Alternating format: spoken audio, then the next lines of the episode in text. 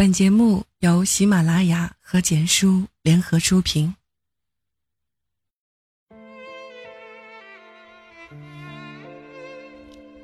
世界上最美的重逢，不过是你未婚，而我未嫁。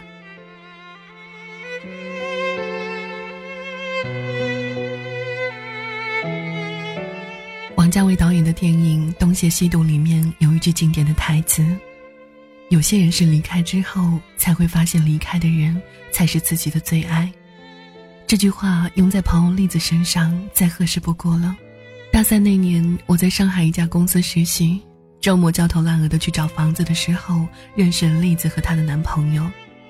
栗子是一个特别自来熟的姑娘，高高的个子，清秀的五官，笑起来还有一对漂亮的小酒窝。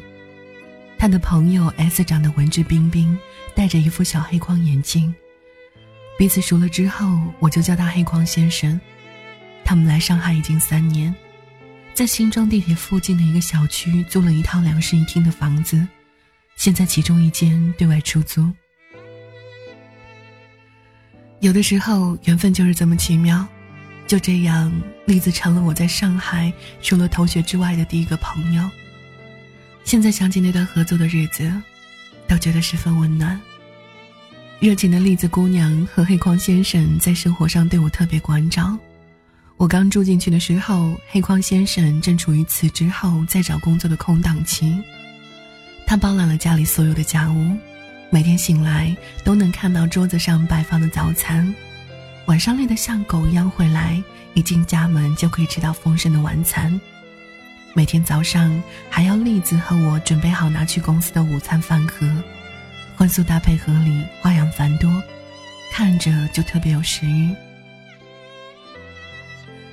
那个时候还不太流行“暖男”这个词，黑框先生符合暖男的所有特质，但他的暖并不是中央空调那种不分对象的暖，他只对栗子一个人暖，我仅仅是沾了光而已。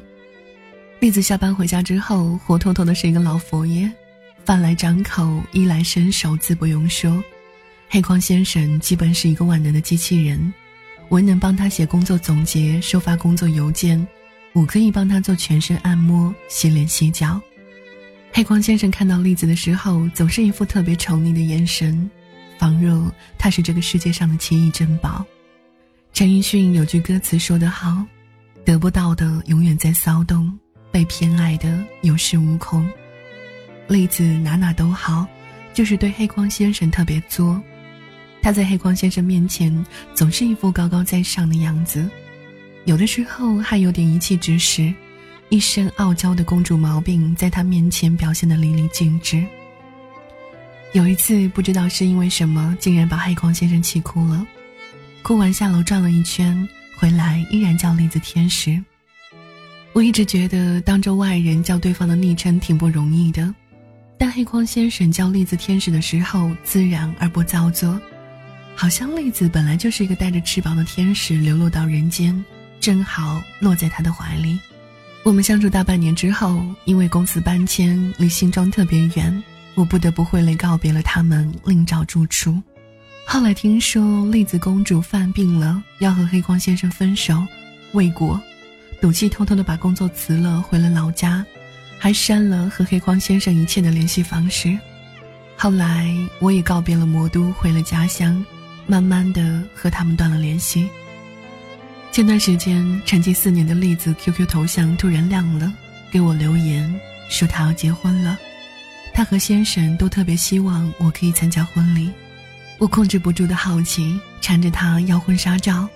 栗子沉默了好大一会儿，我准备关掉电脑去睡觉的时候，对话框亮了一下，我点开一看，照片上的栗子笑靥如花，脱去了四年前的稚嫩。成熟而妩媚，那个戴着眼镜的新郎竟然是阔别已久的黑框先生，只不过黑框换成了无框，一副青年才俊的模样，眼神柔柔的落在栗子的身上。如果说眼神可以融化一个人的心，那这个眼神足以秒杀我们众多看官的心了。关了电脑，我和栗子在微信上聊了很久，他告诉我当初逼着黑框先生和他分手。联系方式删得一干二净，就剩下一个百年也不看一次的幺二六邮箱，转眼四年过去，栗子在家乡断断续续也交了几个男友，但都是无疾而终。眼看着马上要步入三十的门槛，栗子悲哀的觉得自己也许真的要孤独终老了。那你怎么不去找黑光先生呢？我问他。当初是我任性，不顾他拼命的挽留，伤他太深，我怎么有颜面去找他呢？再说，说不定他早就结婚了。我继续追问：“那你什么时候发现自己还爱他的呢？”其实当初我们在一起，真的是因为他对我好，真的很好。我以为自己没有像他爱我一样爱他。他喜欢上海，而我想回家乡，我也不想异地，所以。其实回到家以后，我就发现我爱他，比任何时候都爱。可惜晚了。两个月前，我下班回家，发现他竟然在我家楼道口。虽然是背对着我，但是我还是一下就认出来了。他说他来这里出差，来看看我，然后说让我看一下那个老的邮箱就走了，态度很客气，也很陌生。我回家后打开邮箱。一千五百多封信，从我走的那天起，他像记日记一样写了四年，内容都是他每天的工作、生活看到的好玩的、好笑的。每封信的结尾都是同一句话：“天使，我等你回来。”最后一封最后一句是：“天使，我们结婚吧。”时间是半个小时之前。我看完开始哭，哭完开始笑。芳儿，你知道吗？我很庆幸自己没有为了结婚而随便找一个人结婚。我也很高兴，我们再次重逢的时候，他为娶，我为嫁。我用了四年的时间，明白了要怎样去珍惜一个人。看到栗子的长篇留言，我打出了几个祝福的表情，祝福他们，真心的。很多人都喜欢美好的、感人的初遇，一个转身，一个眼神，一个擦肩而过。我反而觉得，有的时候更美好的不是初遇，而是久别重逢。世间男女的感情，久别重逢有很多种，有的形同陌路，有的格格不入，有的相见不相识，有的充满遗憾，而最美的，不过是你未婚，我未嫁。而我们，正好依然爱着。